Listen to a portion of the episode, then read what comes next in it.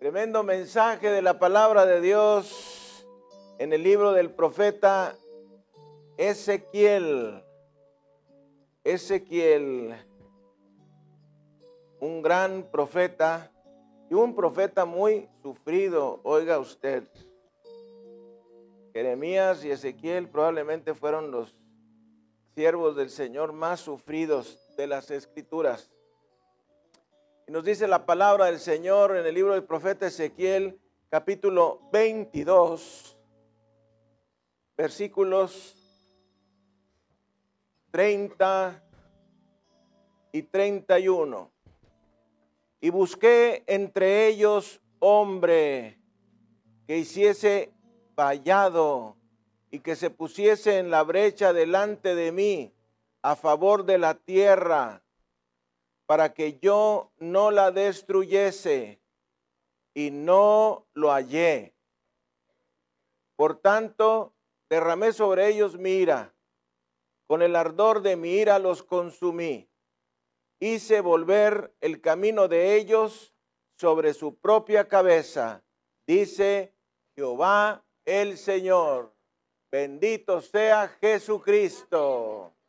Y el día de hoy, mensaje tremendo de la palabra de Dios al cual hemos intitulado Dios te busca. Voltee usted a ver la persona que tiene a un lado y dígale, Dios te busca. Dios te busca. Bendito sea el Señor.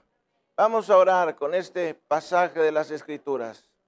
Dios Todopoderoso, Dios de Abraham, Dios de Isaac, Dios de Jacob, nos ponemos en tus manos benditas en esta mañana y queremos pedirte que esta palabra que ha sido proclamada en este momento haya asiento en nuestro corazón y en nuestra vida. Te pedimos, Señor Dios Todopoderoso, que tu gracia superimenente, super grandiosa, super poderosa, venga a nuestro corazón nuestra vida y haga todo lo que puede hacer, levantando en cada uno de nosotros un soldado de Dios. Te lo pedimos en el precioso nombre de Jesucristo. Y los hijos de Dios decimos, te alabamos Señor.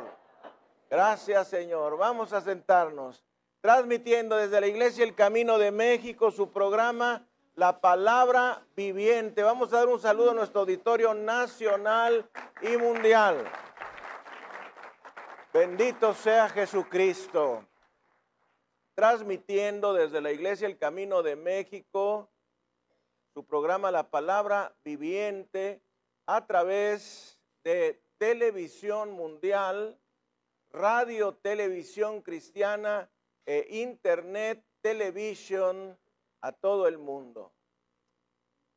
Dios te busca.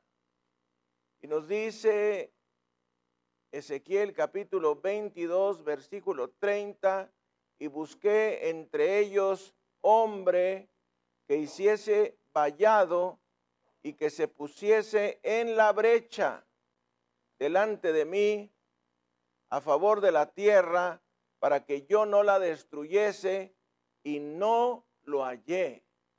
Tremenda palabra de Dios. La traducción de la Biblia viviente nos dice, busqué en vano por alguien quien pudiera construir de nuevo la pared de justicia que guarda la tierra. Quien pudiera estar en la brecha y les defendiera de mis justos ataques, pero no encontré ninguno. Y oiga, la palabra de Dios es un binomio entre la relación de Dios con el hombre y entre la relación del hombre con Dios. Yo no sé si ustedes se han fijado, pero pues para nosotros es importantísima esa relación, pero también para Dios. Dios nuestro Señor está íntimamente conectado a la vida del ser humano. Dios nos creó por amor, Dios nos rodeó de todo un parque de diversiones alrededor de nuestras vidas, nos proveyó un sostenimiento completo, nos dio una escenografía con eh, el sol, la luna, las estrellas, las nubes, las montañas, los ríos, los lagos, los mares. Y no contento con todo eso, aparte puso alrededor de este planeta, pues innumerables galaxias, entre las cuales cada una de ellas tiene su constelación de estrellas y de planetas. Y nosotros vivimos en un pequeño planeta azul, al que le llamamos la Tierra. Y Dios tuvo que enfrentar que el hombre cayese en pecado y proveer al Salvador. Es tanto su amor por nosotros, es tanto su deseo de estar con nosotros, es tanto su deseo de que nosotros estemos con Él, que proveyó a nuestro glorioso Salvador Jesucristo, sin el cual nosotros no tendríamos ninguna esperanza, porque toda nuestra esperanza, toda nuestra seguridad, toda nuestra confianza, toda nuestra provisión está en la persona de Jesucristo. Si nosotros desaparecemos a Jesucristo de la historia de nuestra vida, entonces nosotros no tendremos acceso absolutamente nada de Dios en esta vida y ni mucho menos en la vida eterna. Es esta relación de Dios y el hombre a quien el hombre ha tratado de quebrantar. Es esta relación que Dios quiere tener con nosotros, quien Satanás ha tratado de destruir. Pero nada que haga ninguna criatura podrá evitar que Dios deje de amarnos. No hay nada absolutamente que nosotros hagamos que evitará que Dios nos siga amando. Y esa es quizá la afirmación más tremenda que el, el ser humano pueda escuchar. A pesar de todo, Dios nos sigue amando. A pesar de que seas tú como eres y yo como sea, así Dios nos sigue amando.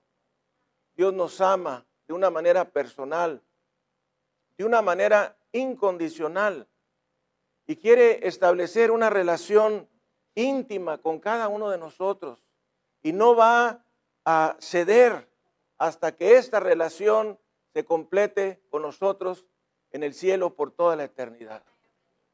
De modo que la historia del hombre no puede ser vista sin ver a Dios.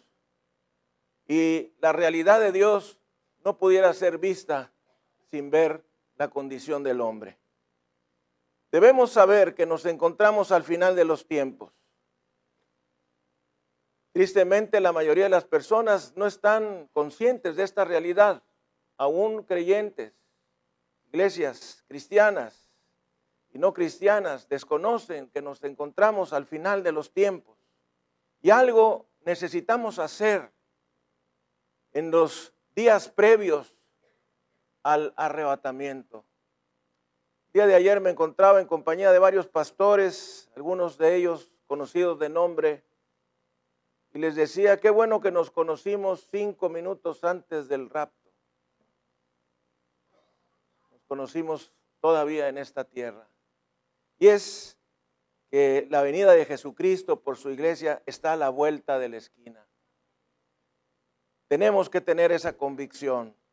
No mañana, no pasado, no la semana que entra ni el mes que entra. Tenemos que hacer algo hoy, hoy. Y lo más importante que tú y yo podemos hacer en esta vida y por la eternidad es ganar las almas. Ganar las almas para Jesucristo. Nuestra vida que está firmemente compenetrada en la persona de Dios Todopoderoso y de Jesucristo, debe hacernos pensar que hay una razón y hay un propósito para nuestras vidas. Hace unos días un comentarista de televisión le decía a Mario, mi yerno, es que todo mundo me dice que Dios tiene un propósito para mi vida. y me dicen que yo tengo un propósito, que Dios tiene un plan para mi vida, pero nadie me dice cuál es. Nadie me dice cuál es.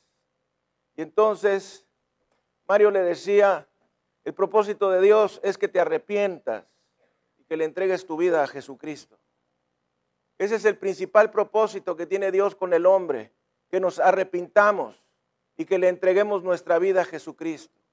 Nosotros podemos estar hablando de todo lo bello y todo lo hermoso de las escrituras sin hablar del asunto más importante de esta vida y por la eternidad, que es la salvación.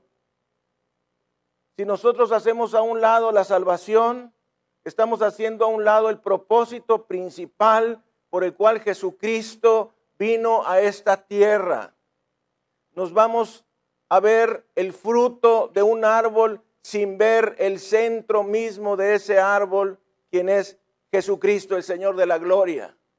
De modo que lo que tú y yo podemos hacer en esta vida y por la eternidad es tener la convicción y la acción de ganar las almas para Jesucristo. Esto es algo grandioso. No tus planes, no mis planes, sino los planes de Dios. Y el plan de Dios no es otro que la sangre de Jesucristo sea aprovechada por cada hombre y mujer que pise este planeta. ¿Sabe? Cuando yo me convertí al Señor Jesucristo, que Dios me dio este maravilloso privilegio, y creo que 1983 fue en nuestra ciudad un año donde descendió el Espíritu Santo sobre nuestra ciudad, donde vivo, donde vino un gran avivamiento. Y muchas de las personas que nos convertimos en ese año, el día de hoy somos pastores o misioneros. Ese fue el resultado de un avivamiento. Un avivamiento no es la iglesia cantando himnos para Dios. Un avivamiento no es la iglesia brincando sobre las bancas. Un avivamiento no es la gente brincando alrededor de la iglesia. Un avivamiento se manifiesta en salvación de las almas y llamado a predicar el Evangelio de Jesucristo. Si nosotros no tenemos ese avivamiento, si nosotros no sentimos ese llamado al arrepentimiento y entregarle nuestra vida a Jesucristo, eso quiere decir que no tenemos un avivamiento real en la iglesia. Dice la palabra de Dios en la primera carta a Timoteo, en el capítulo 2, versículos 4 y 5. Sea el nombre de Jesucristo bendito.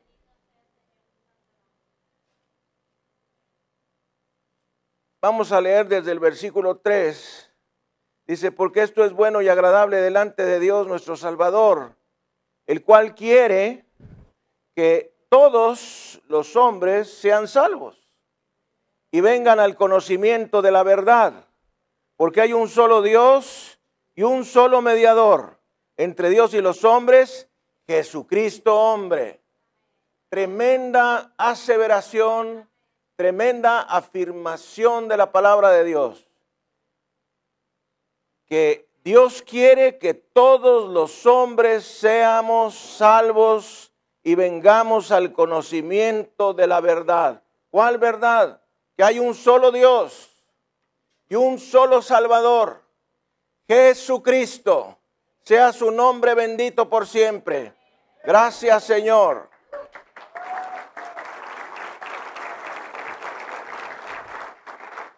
Una vez más le digo, nuestra vida no tiene razón de ser sin Jesucristo. Nuestra existencia no tiene nada que ver sin Jesucristo. Jesucristo es el centro de nuestra historia. Debe serlo hoy, mañana y siempre. Nuestra vida debe ser cristocéntrica, no egocéntrica. Nuestra vida no debe rodearse de nosotros mismos, sino nuestra vida debe rodear la persona de Jesucristo. Él es el centro del universo. Él es el centro en nuestra vida. Y así debe serlo.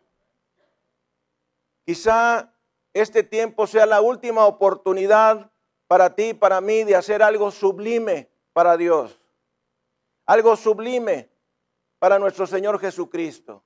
Y esto es levantar una gran cosecha de almas.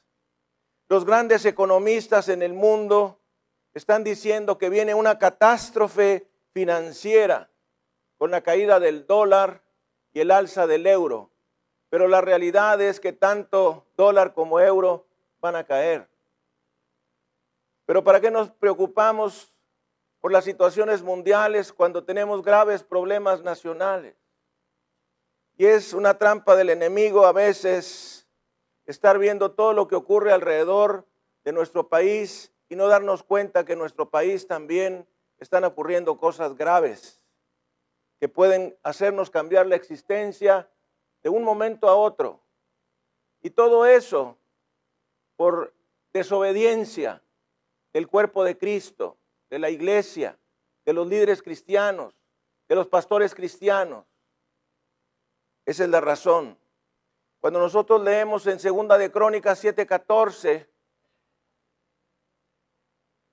si se humillare mi pueblo, en el cual mi nombre es invocado, lloraren y buscaren mi rostro y se convirtieren de sus malos caminos, yo oiré desde los cielos, perdonaré sus pecados y sanaré su tierra. Esa es una promesa de la palabra de Dios. Si se humillare mi pueblo, ¿cuál pueblo? Aquellos que hemos tenido un encuentro personal con Jesucristo. ¿Cuál pueblo? El pueblo de Israel. Porque eso está puesto en el Antiguo Testamento, en la segunda de Crónicas 7:14, que corresponde al Antiguo Testamento. Entonces Dios está diciendo que si el pueblo de Israel se humilla, que si el pueblo cristiano se humilla, ¿qué dice el Señor que va a hacer? Si se humillare mi pueblo, en el cual mi nombre es invocado, y oraren, y buscaren mi rostro, y se convirtieren de sus malos caminos, yo oiré desde los cielos, perdonaré sus pecados y sanaré su tierra. Cuatro condiciones, tres respuestas. ¿Qué debemos de hacer nosotros? Humillarnos. ¿Qué más? Orar. ¿Qué más? Buscar su rostro. ¿Qué más? Arrepentirnos de nuestros malos caminos. Entonces Dios promete tres cosas. Oiré, perdonaré y sanaré. Si ustedes se humillan, si ustedes oran, si ustedes buscan mi rostro, si ustedes se arrepienten de sus malos caminos, yo voy a oír, yo voy a perdonar y yo voy a sanar. Bendito sea Jesucristo. Dele gloria, honra y alabanza al Cordero.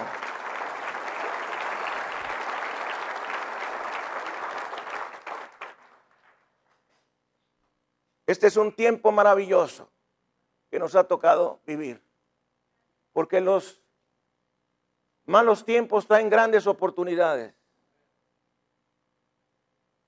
Debemos prepararnos para alcanzar a los inalcanzables, tocar a los intocables, llamar a los inamables.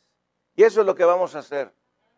No solo en la ciudad de Monterrey, no solo en México, sino en todo el mundo con la gracia de Dios.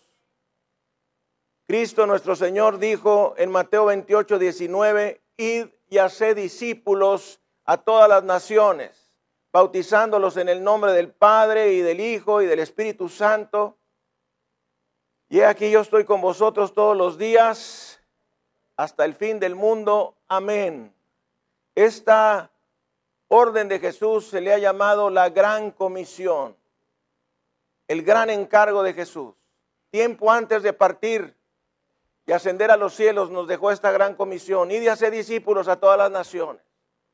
Y hacer discípulos no significa solamente ganar las almas, significa levantar personas que a su vez sean capaces de ganar las almas y de reproducir la misma obra que tú viste, oíste de otros id y haced discípulos. Toda la humanidad tiene derecho de saber la realidad respecto a Dios. Toda la humanidad tiene el derecho de saber la realidad respecto a Jesús. Debe saber que Jesús es Dios Y esta es una de las verdades fundamentales del Evangelio y una de las verdades fundamentales de la iglesia de Jesucristo. Jesucristo es Dios. Duélale a quien le duela, árdale a quien le arda. Jesucristo es Dios. Jesucristo es Dios. Jesucristo es Dios.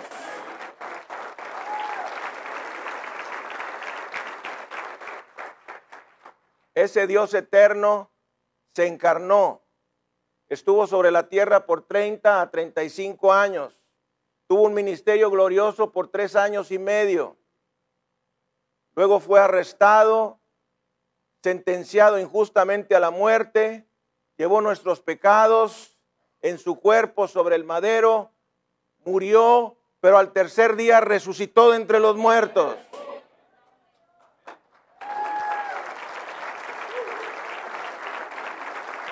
Y Jesucristo hizo su parte.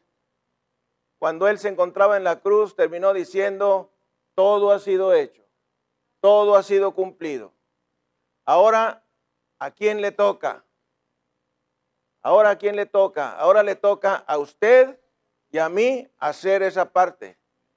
Hay una parte que nos toca. A cada uno de nosotros nos ha tocado hacer algo en la obra de Dios. Y es importante que sepamos a qué es lo que nos ha llamado Dios. Pero todavía más importante es hacer lo que Él nos ha llamado a hacer. Y nosotros debemos de hacer su voluntad en esta generación que nos ha tocado vivir. Nosotros no, tuvimos, no estuvimos con Jesús cuando Él pisó la tierra, pero estamos con aquí, estamos aquí con Él hoy. Nos encontramos en un mundo de grandes medios de comunicación,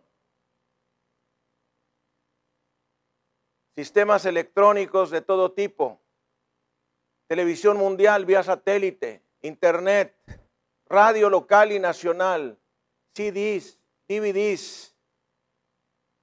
Todo este arsenal de cosas está a nuestro alcance para hacer llegar el Evangelio de Jesucristo no solamente en nuestra ciudad, no solamente en nuestro país, sino en el mundo entero. Anteriormente se pensaba que solamente los países del primer mundo tenían el privilegio de llevar adelante la evangelización. Pero hoy sabemos que aún a pesar de que nosotros no seamos un país del primer mundo, desde México estamos alcanzando las naciones en el nombre de Jesucristo. Dele gloria, honra y alabanza al Cordero.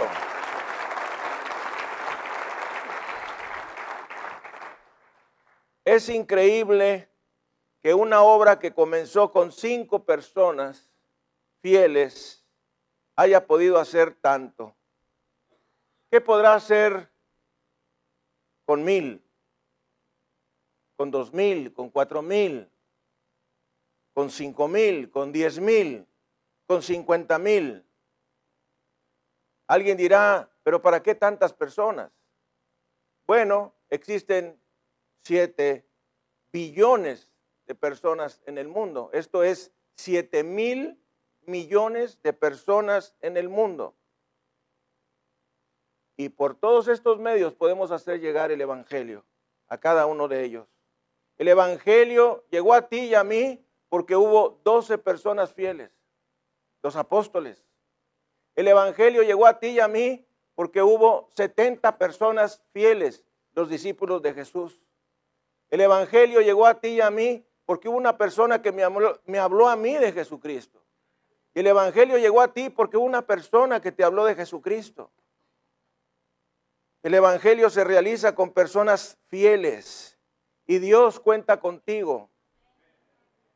Quizá digas, bueno, Dios es todopoderoso en el cielo y en la tierra. ¿Para qué me necesita a mí? Déjame decirte algo. Dios esperó 400 años por Moisés. Voltea a ver la persona que tiene a un lado, dígaselo. Dios esperó 400 años por Moisés.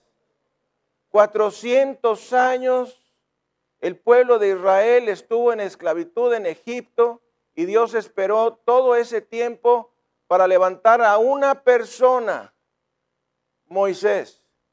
Y todavía se tardó Dios otros 40 años en preparar a Moisés para la obra. Así es que si tú tienes menos de 40 años en Jesucristo, ahí vas.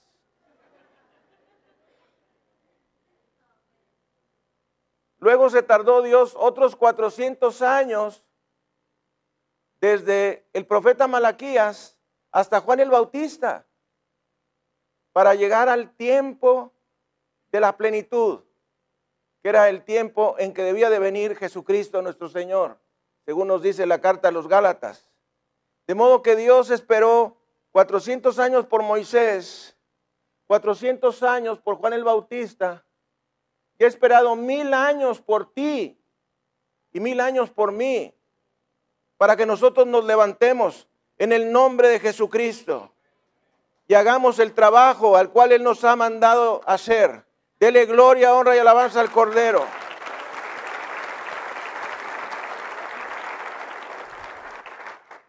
Saben, muchos de nosotros caemos en la trampa. Caemos en la trampa de pensar, ¿por qué yo? ¿Por qué yo? Hay otros. Ahí está el pastor. Ahí están los pastores. Ahí están los discípulos. Ahí están los líderes. Ahí están los jefes de tribu. Ahí hay otros que deben de hacer el trabajo. Pero ¿cómo sabes si tú eres la persona por la cual Dios ha estado esperando mil años, mil años para hacer su obra. Es más, déjame decirte, Dios ha esperado dos mil años por ti, que es el tiempo de Cristo a hoy.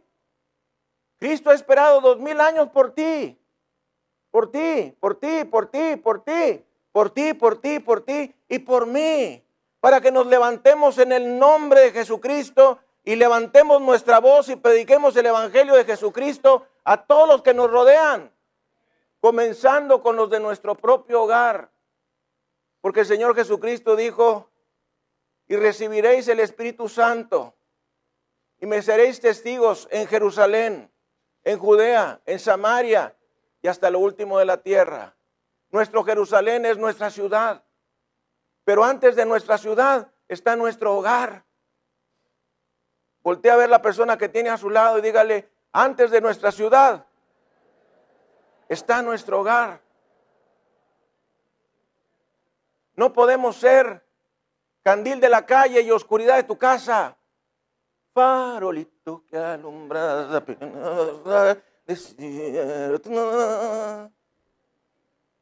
No sé si ese es de Agustín Lara, pero la toco como si fuera.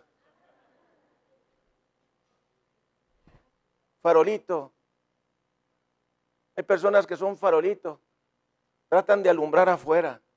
Cuando tienen que alumbrar adentro. Adentro debemos alumbrar. Debemos alumbrar nuestro hogar. Debemos alumbrar a nuestra esposa. Debemos alumbrar a nuestros hijos. Debemos alumbrar a nuestros hermanos. Debemos alumbrar a nuestros vecinos. Debemos alumbrar a los que trabajan con nosotros. Debemos alumbrar a los que están con nosotros en la escuela. Debemos alumbrar a los que están con nosotros en la calle. Somos pequeñas luces del mundo y sal de la tierra. Cristo lo dijo, vosotros sois la luz del mundo y la sal de la tierra. El Señor Jesucristo es la luz verdadera. Nosotros somos pequeñas luces que hemos sido llamados a iluminar a todos los que están a nuestro alrededor pero principalmente y primeramente a los que están en nuestro hogar, en nuestro hogar. Jesucristo nuestro Señor se comprometió con doce personas para entregarles el mensaje para todo el mundo. Y una de las cosas más tremendas que nos es muy difícil entender es como un Dios todopoderoso pudo escoger a seres tan débiles como los seres humanos.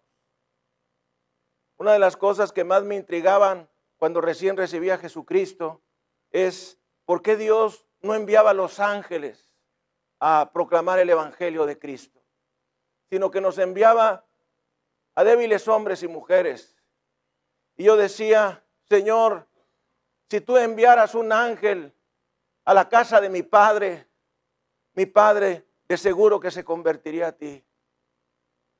Mi padre vivió toda su vida sin Dios, totalmente ajeno a las cosas de Dios, repudiando a Dios. Pero el Señor en su infinita gracia y misericordia me dio el privilegio de ganarlo unas cuantas semanas antes de que Él partiera. Y saben una cosa, Dios es fiel. Dios es fiel.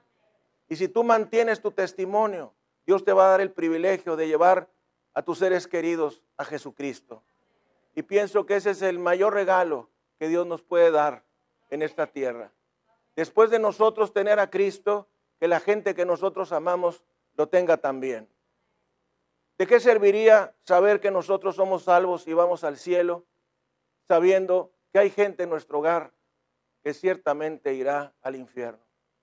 Pero déjame decirte algo, Dios hará lo imposible. Dios hará lo imposible. Dios hará lo increíble. Dios hará todo lo necesario para llevar a tus seres queridos a Jesucristo.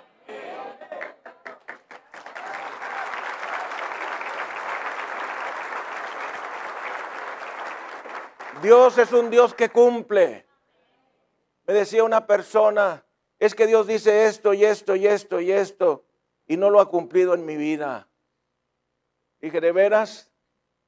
Déjame leerte tercera de Juan 22. Vamos a tercera de Juan.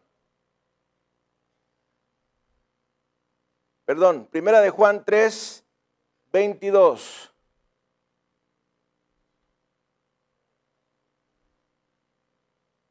Y cualquiera cosa, y cualquiera cosa que pidiéremos, la recibiremos de Él, porque guardamos sus mandamientos y hacemos las cosas que le son agradables delante de Él.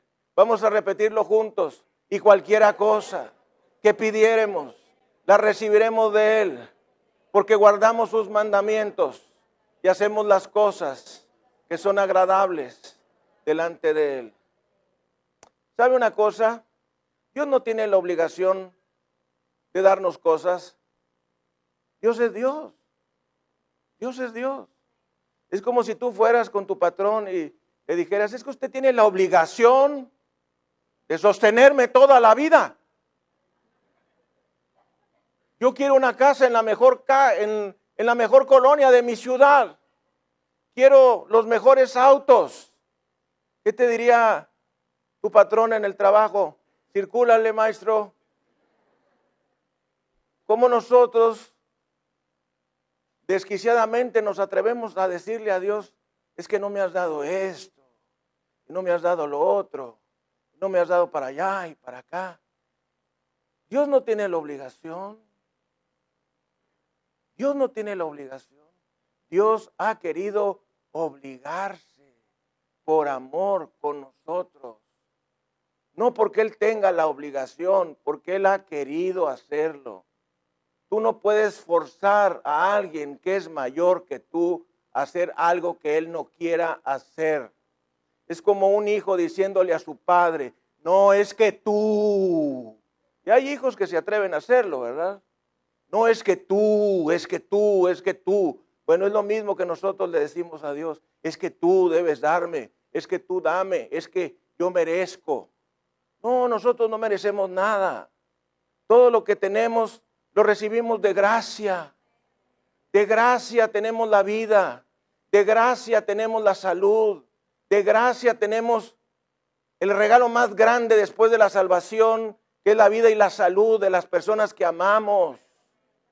Y de usted todos los días gracias a Dios por eso. Gracias a Dios por la salvación. Gracias a Dios por la vida.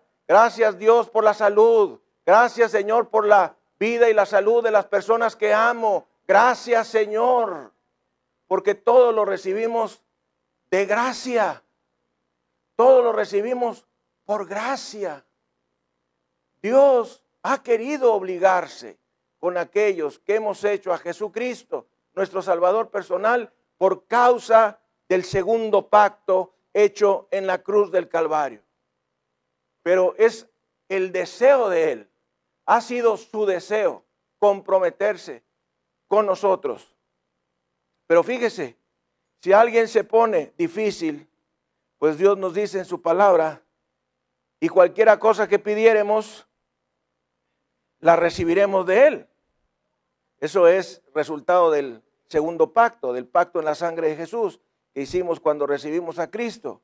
Pero luego dice, porque guardamos sus mandamientos y hacemos las cosas que le son agradables delante de Él.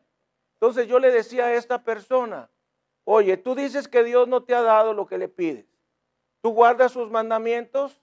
Y dijo, mm, no. Y le dije, ¿y tú haces las cosas que son agradables delante de Él? Y dijo, pues mm, no. Pues entonces, Dios no está obligado a darte lo que tú le pides. Dios se ha querido obligar con nosotros por causa del pacto en Jesús, pero también Dios espera que nosotros guardemos su palabra y que hagamos lo que Él dice. Dios escoge a pobres seres humanos. Decía un maestro mío de la Biblia, de sanidad divina, una frase que nunca he podido olvidar.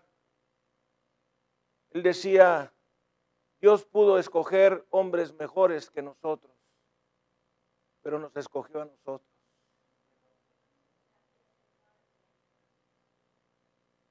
¿Cómo te suena eso? Dios pudo escoger hombres mejores y mujeres mejores que tú, pero quiso escogerte a ti. ¡Qué maravilla! ¡Qué maravilla!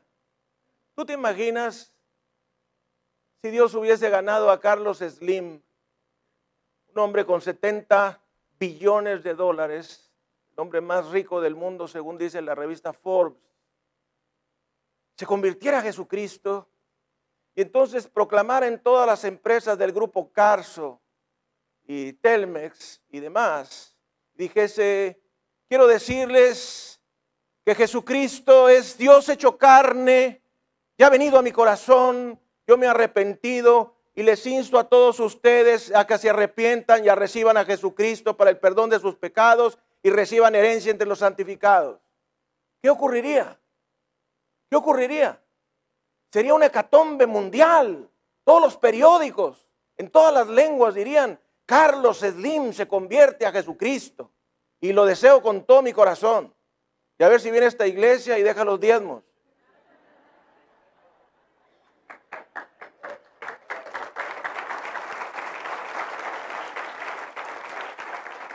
Pero no, Dios te escogió a ti. Dios te escogió a ti. Había una persona en nuestra iglesia que decía, yo ganaba un millón de pesos diarios. Y le dije, ¿y, qué pasó? Pues ya los perdí, ahora estoy aquí. Y yo le decía, ¿por qué no venías cuando tenías, cuando ganabas el millón de pesos diarios? ¿Eh? Pero venimos por necesidad. Bendito y alabado sea Jesucristo. Porque Dios no vino por justos, sino por pecadores. Al arrepentimiento. Dios vino por pecadores. Jesucristo no vino por justos, vino por pecadores. Y decía el apóstol San Pablo, de los cuales yo soy el primero y yo soy el segundo. Ya de ahí, póngase en fila. Dice la primera carta a los Corintios, capítulo 1, versículos 26 y siguientes. Pues mirad, hermanos, vuestra vocación, que no son muchos sabios, según la carne, ni muchos poderosos, ni muchos nobles, sino que lo necio del mundo escogió Dios para avergonzar a los sabios. Y lo débil del mundo escogió Dios para avergonzar a lo fuerte. Y lo vil del mundo y lo menospreciado escogió Dios y lo que no es para deshacer lo que es, a fin de que nadie se jacte en su presencia. Qué cosa tan tremenda. A lo mejor si hubiera una persona súper rica en la iglesia, se sintiera, se sintiera merecedor de que Dios lo voltease a ver. A lo mejor si hubiese una persona sumamente sabia, esperaría que Dios le voltease a ver. Pero dice la palabra del Señor, no sois muchos sabios según la carne. Es decir, que entre nosotros no hay muchos sabios, ni muchos poderosos, ni muchos nobles. Y fíjese el versículo 27 para cuando te quieras creer algo, sino que lo necio del mundo.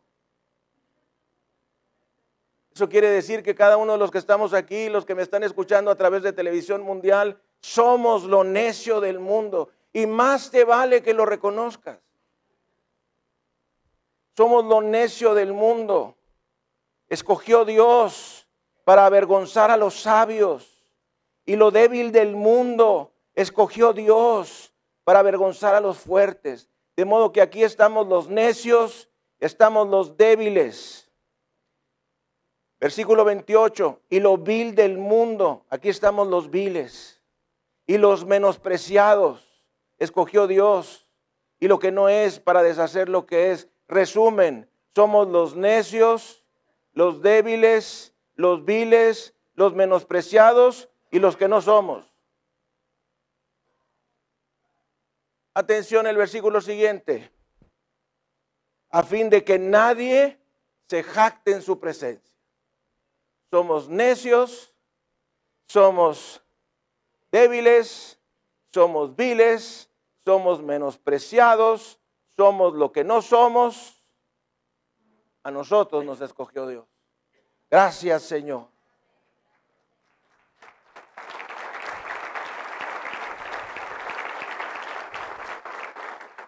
¿Por qué Dios no escogió ángeles para llevar adelante su proclamación del Evangelio? Bueno, por dos razones básicas. Una de ellas, los ángeles no saben absolutamente nada de lo que significa la gracia. Y segundo, los ángeles no podrían dar testimonio de conversión como el caso nuestro. Nosotros podemos dar un testimonio de conversión quiénes éramos antes de recibir a Jesucristo, cómo fue que Jesucristo vino a nuestras vidas y quiénes somos después de haber hecho a Cristo nuestro Salvador personal. Dios utiliza débiles hombres y mujeres como tú y como yo para llevar adelante su preciosa verdad. Hay gente que dice que el mundo debe sostener la obra de Dios. Eso es totalmente contrario a las escrituras. Nos dice la tercera carta de Juan en el versículo 5, ya casi al terminar las escrituras, tercer carta de Juan, versículos 5 al 8, dice, amado, fielmente te conduces cuando prestas algún servicio a los hermanos, especialmente a los desconocidos, los cuales han dado ante la iglesia testimonio de tu amor. Y harás bien en encaminarlos como es digno de su servicio a Dios para que continúen su viaje. Porque ellos salieron por amor del nombre de Él, sin aceptar nada de los gentiles. Nosotros pues debemos acoger a tales personas para que cooperemos con la verdad.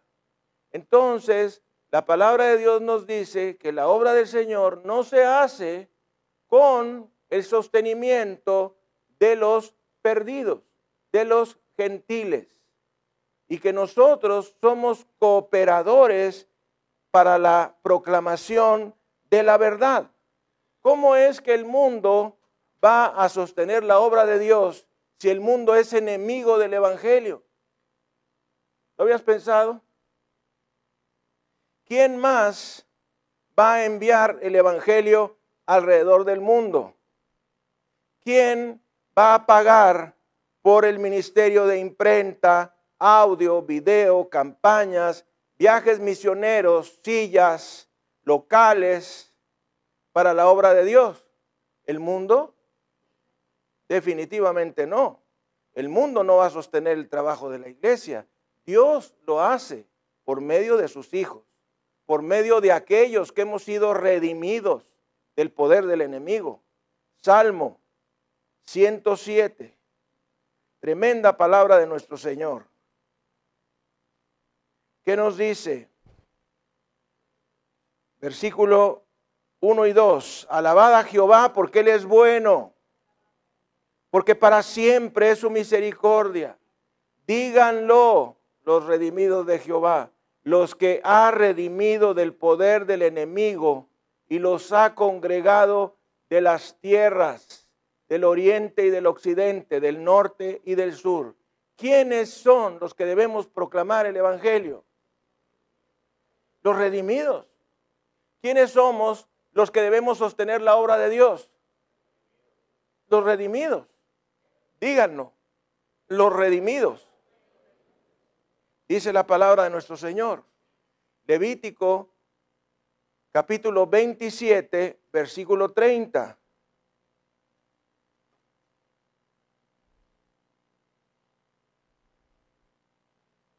Levítico capítulo 27, versículo 30. Y el diezmo de la tierra, así de la simiente de la tierra, como del fruto de los árboles, de Jehová es. Es cosa dedicada a Jehová. Este versículo nos habla solamente sobre los diezmos, pero el pueblo de Israel daba por lo menos el 25% de sus ingresos a Dios a través de diezmos, primicias, votos y ofrendas. ¿Cuánto deberemos darle nosotros a Dios por medio de la gracia? Si por medio de la ley el pueblo de Israel daba del 10 al 25% de sus ingresos, ¿cuánto debemos darle nosotros a Dios? Pues más. Nos dice la palabra en el libro del profeta Malaquías, capítulo 3, Malaquías, último libro del Antiguo Testamento, que citamos cada domingo. Fíjese usted estas tremendas promesas de Dios. Malaquías 3, versículo 10, traed todos los diezmos al alfolí y haya alimento en mi casa. Y probadme ahora en esto, dice Jehová de los ejércitos, que abriré las ventanas de los cielos y derramaré sobre vosotros bendición hasta que sobreabunde. Vamos a repetirlo juntos. Traed todos los diezmos al alfolí y haya alimento en mi casa. Y probadme ahora en esto, dice Jehová de los ejércitos, que abriré las ventanas de los cielos y derramaré sobre vosotros bendición hasta que sobreabunde. Me gusta mucho la traducción de la nueva versión internacional que dice en la parte final de este versículo, y derramaré tanta bendición que no tendrás lugar suficiente para ella. ¿Saben? Dios es el dueño de todo. Dios es el dueño de nuestra vida. Dios es el dueño de nuestra familia. Dios es el dueño de nuestra economía. Todo lo que nosotros somos y todo lo que nosotros tenemos y todo lo que nosotros tendremos le pertenece a Dios. Y cuando Dios nos dice, trae a mi casa el 10% de lo que yo te doy, a veces la persona dice, se me hace que el 10% es mucho para dárselo a Dios. Sin embargo, vamos a un restaurante y Estamos haciendo un cálculo, cálculo de ver cuánto le vamos a dejar al mesero. Y algunas personas muy mezquinas le dan el 10% al mesero, porque saben que esa propina es parte de su salario. Pues déjame decirte que Dios no es ningún mesero. Dios es Dios todopoderoso. Y nosotros no podemos dejar de dar nuestro diezmo a Dios porque nuestro diezmo ya es de Dios, junto con el otro 90%. No solamente de nuestro dinero, sino de nuestra persona. No solamente de nuestra persona, sino también de, nuestra familia. Pero algo que frecuentemente no entendemos es que cuando nosotros depositamos nuestro diezmo en el arca de las ofrendas, lo que en realidad estamos haciendo es sembrando para que el resto de la semana, de la quincena y del mes, Dios nos prospere. Realmente lo que tú estás haciendo es depositando una semilla, la cual Dios va a utilizar para prosperarte. Y simultáneamente Dios la va a utilizar para sostener su obra en el mundo. Y decíamos que bajo la ley el pueblo de Israel le daba a Dios no menos del 25%. ¿Cuánto debemos dar nosotros bajo la gracia? Mucho más. De modo que los hijos de Dios debemos separar nuestros diezmos para Dios de lo que nosotros recibimos por nuestro trabajo. De lo que recibimos de Dios, no de lo que no recibimos, de lo que recibimos de Dios. Todos nosotros tenemos un trabajo secular y es de allí de donde nosotros debemos diezmar. La iglesia de Jesucristo tiene a Dios. No tiene a un potentado, no tiene una persona rica que la sostenga, no tiene a un rey o a una reina, no tiene a un presidente o un primer ministro, te tiene a ti, te tiene a ti. Y Dios espera que tú seas fiel para el sostenimiento de su obra en esta ciudad, en este país y en el mundo. Hay todo tipo de iglesias.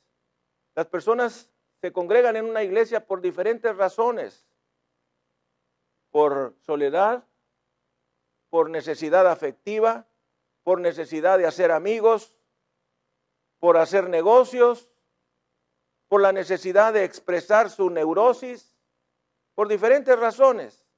Pero déjame decirte, la iglesia no es un club social. La iglesia es un lugar donde nos reunimos a adorar a Dios, a bendecir a Dios. Es un lugar donde Dios sana a los enfermos donde Dios libera a los endemoniados.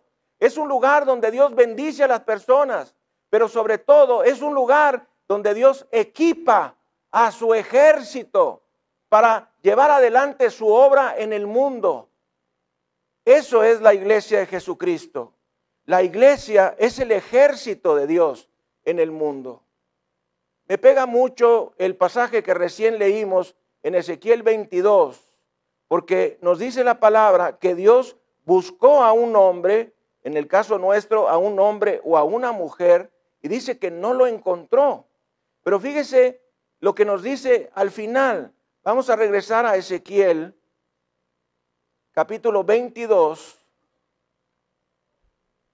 Ezequiel 22, versículo 30, y dice, y busqué entre ellos hombre que hiciese vallado y que se pusiese en la brecha delante de mí a favor de la tierra para que yo no la destruyese. ¿Cuál es el objetivo por el cual Dios está buscando a esa persona? ¿Cuál es la razón por la que Dios te está buscando a ti y me está buscando a mí? ¿Cuál es la razón? Ahí lo dice. Mis amados, la primera regla de interpretación de las escrituras es literal. Voltee usted a ver la persona que tiene a un lado y dígale, la primera regla de interpretación de la Biblia es literal. Eso quiere decir que lo que dice es lo que quiere dar a entender. Por ejemplo, cuando tú estás en tu casa y le dices a tu mamá, yo quiero pollo, ¿qué entiende tu mamá? ¿Que te dé una hamburguesa? ¿Eso entiende? ¿Que quieres una hamburguesa o que quieres un pollo? ¿Eh? La primera regla de interpretación de la Biblia es literal. Lo que dice es lo que quiere decir, ¿verdad? Porque Dios no va a decir, eh, eh, si quieres una, un pollo te voy a dar una hamburguesa. No. Dice, busqué un hombre para que yo no descargara mi ira sobre la tierra. ¿Y qué le parece los 43 muertos de Ayotzinapa? ¿Y qué le parece el día de ayer quemando las puertas del Palacio Nacional? ¿Pudiera parecer que Dios está airado con nuestra patria o no? ya no quisiera decir de las autoridades que tenemos. Es una muestra de que Dios está airado con esta patria, porque Dios dice, pobre de la nación cuyo rey es joven, pobre de la nación cuyo rey es joven. ¿Será eso evidencia de que Dios está airado con nuestra patria? Yo quiero preguntarte, ¿estará Dios airado con nuestra patria cuando del centro al sur del país hay todo género de delincuentes, violadores y asesinos, por el cual no podemos transitar por las carreteras nacionales sin peligro de ser detenidos, secuestrados o robados. ¿Será eso una muestra de que Dios está airado con nuestra patria? Dios necesita un hombre. Dios necesita un hombre. Dios necesita una mujer. Dios necesita un hombre Dios necesita una mujer para no descargar su ira sobre nuestra ciudad y sobre nuestro país. Y esa persona eres tú. Tú, tú, tú y yo. No renuncies al llamado que Dios te está dando. Cada persona que ha hecho a Jesucristo su Salvador personal ha sido llamado por Dios. No rehuses tu llamado. Podía contarles casos de personas que han rehusado su llamado. Son una verdadera lástima. Perdieron el propósito de Dios para sus vidas. Dios te ha llamado. Dios te ha llamado. No rehuses su llamado. Dios te ha llamado a dos cosas principales. A que tú proclames la palabra de Dios, el Evangelio de Jesucristo, ganando las almas. Y dos, para que tú sostengas la obra de Dios. Son las dos cosas principales por las cuales Él nos ha llamado ya después de haber hecho a Jesucristo, nuestro Salvador personal. Y dice la palabra del Señor, y busqué entre ellos hombre que hiciese vallado, es decir, que, que se pusiese como una barda, que se pusiese como una barda y que se pusiese en la brecha. Eso lo saben muy bien personas de nuestra iglesia que han trabajado el campo, que se pusiese en la brecha delante de mí a favor de la tierra para que yo no la destruyese. Si se humillare mi pueblo, en el cual mi nombre es invocado, y oraren y buscaren mi rostro y se convirtieren de sus malos caminos, yo iré desde los cielos, perdonaré sus pecados y sanaré su tierra. Vamos a inclinar nuestras cabezas y cerrar nuestros ojos. Y déjame decirte, Dios te busca, Dios te busca, Dios te busca, Dios usa. Y es nuestro privilegio ser usados por Dios. Hay personas que se sienten ofendidas cuando oyen la expresión Dios nos usa. Claro, Dios nos usa y es nuestro privilegio ser usados por Él. Jesucristo no es el gran yo fui, ni tampoco el gran yo seré. Jesucristo es el gran yo soy. Jesús le dijo a aquellos judíos que se encontraban frente a la tumba de Lázaro, quiten la piedra, quiten la piedra. Jesús pudo quitar la piedra él con su palabra. Jesús pudo enviar ángeles a mover la piedra pero dijo, ustedes quiten la piedra. Porque si nosotros hacemos lo posible, Él hará lo imposible. Porque si nosotros hacemos lo natural, Él hará lo sobrenatural. Porque si nosotros hacemos lo que podemos hacer, Él va a hacer lo que nosotros no podemos hacer. Y Dios no va a hacer lo sobrenatural hasta que tú hayas hecho lo natural. Jesús está buscando un hombre o una mujer con los que pueda contar. Un hombre o una mujer que haga la parte que le corresponde. Dios te busca. Dios te busca. Yo quiero preguntarte, ¿estarías dispuesto a responder a su llamado? ¿Estarías dispuesto a responder testificando y ganando las almas? ¿Estarías dispuesto a responder entregando tus diezmos, primicias, votos y ofrendas extraordinarias? Es tu privilegio, es mi privilegio. Oremos, Dios Todopoderoso, perdóname por rehusar el llamado tan grande que tú tienes para mí. Señor, he señalado a otras personas que deben hacer el trabajo, rehusando mi propio llamado. Te pido, Señor, me perdones y me des la gracia de serte fiel, guardando una vida santa, predicando tu palabra ganando las almas, levantando célula para ti y siendo fiel en mis diezmos, primicias, votos y ofrendas extraordinarias. Padre, estamos agradecidos. Gracias porque sostienes mi vida, porque sostienes la vida de las personas que amo. Te suplico, mi Dios, me des la convicción de que formo parte de tu majestuoso plan, hecho desde antes de la creación del mundo. En el precioso nombre de Jesús. Amén. Demos gloria, honra y alabanza al Cordero. Bendito sea Jesucristo. Gracias Señor. Gracias Jesús. Amigo, amiga, usted que ha escuchado esta transmisión, déjeme decirle, Dios le busca. Realmente a veces nos confundimos respecto a cuál pudiera ser el llamado de Dios para nosotros. Nos sentimos tan pequeños, tenemos preguntas que para nosotros son tan imposibles de contestar. Déjeme decirle, Dios desea su corazón. Dios desea que usted se arrepienta de sus pecados. Dios desea que usted invoque la sangre de Jesucristo.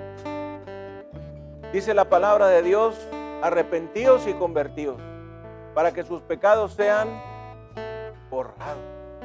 Y dice el Señor, y la sangre de Jesucristo, su Hijo, nos limpia de todo pecado. ¿Qué quiere decir eso? Que si usted hoy está dispuesto a arrepentirse y a pedirle al Señor Dios Todopoderoso, que le lave con la sangre de Jesucristo. Él va a lavarle, Él va a perdonarle, Él va a entrar a su corazón y a su vida y le va a dar la seguridad de su salvación. Solamente ore y dígale, Dios Todopoderoso, perdóname, estoy arrepentido, sé que no hay nada ni nadie que pueda yo hacer para alcanzar salvación pero hoy decido arrepentirme de mis pecados. Lávame con la sangre de Jesucristo. Señor Jesús, entra a mi corazón y a mi vida. Sé mi Señor y mi Salvador. Y cuéntame en el número de tus elegidos y escogidos. En tu precioso nombre. Amén. Es una breve oración que le cambiará a usted la vida hoy y por toda la eternidad. Y recuerde, si anda buscando la salida, Jesucristo es el camino. Vamos a despedir nuestra transmisión nacional y mundial. Bendito sea Jesucristo. Bendito sea Jesucristo. Gracias, Señor. Vamos a